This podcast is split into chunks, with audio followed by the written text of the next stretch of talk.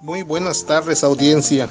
Desde la XEA Radio GTC de Campeche les menciona que vamos a tener como tema importante retos de Campeche con el tema de las sociedades del conocimiento y el aprendizaje.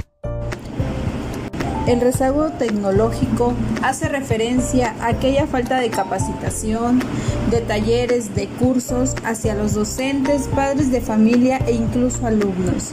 Ahora vemos cuánta falta nos hace el tener esta parte de educación, ¿no? Esta parte de aprendizaje acerca de la tecnología, acerca de la investigación. ¿Por qué? Porque es indispensable para la vida futura y sobre todo en estos nuevos tiempos en los que las exigencias son muchas. Falta de apoyo del gobierno, del Estado, así como de particulares, se nota en el rezago que tenemos de, de cooperación tecnológica interinstitucional por lo que sería importantísimo para tener una mejora, sobre todo en momentos de pandemia, donde todo se maneja de manera virtual, que hubiera una cooperación entre Estado y particulares.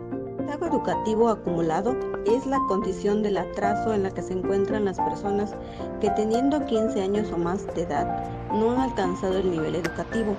Es por ello que en México nos preocupamos cada día por su porvenir y abarcar las zonas muchísimo más rezagadas de México.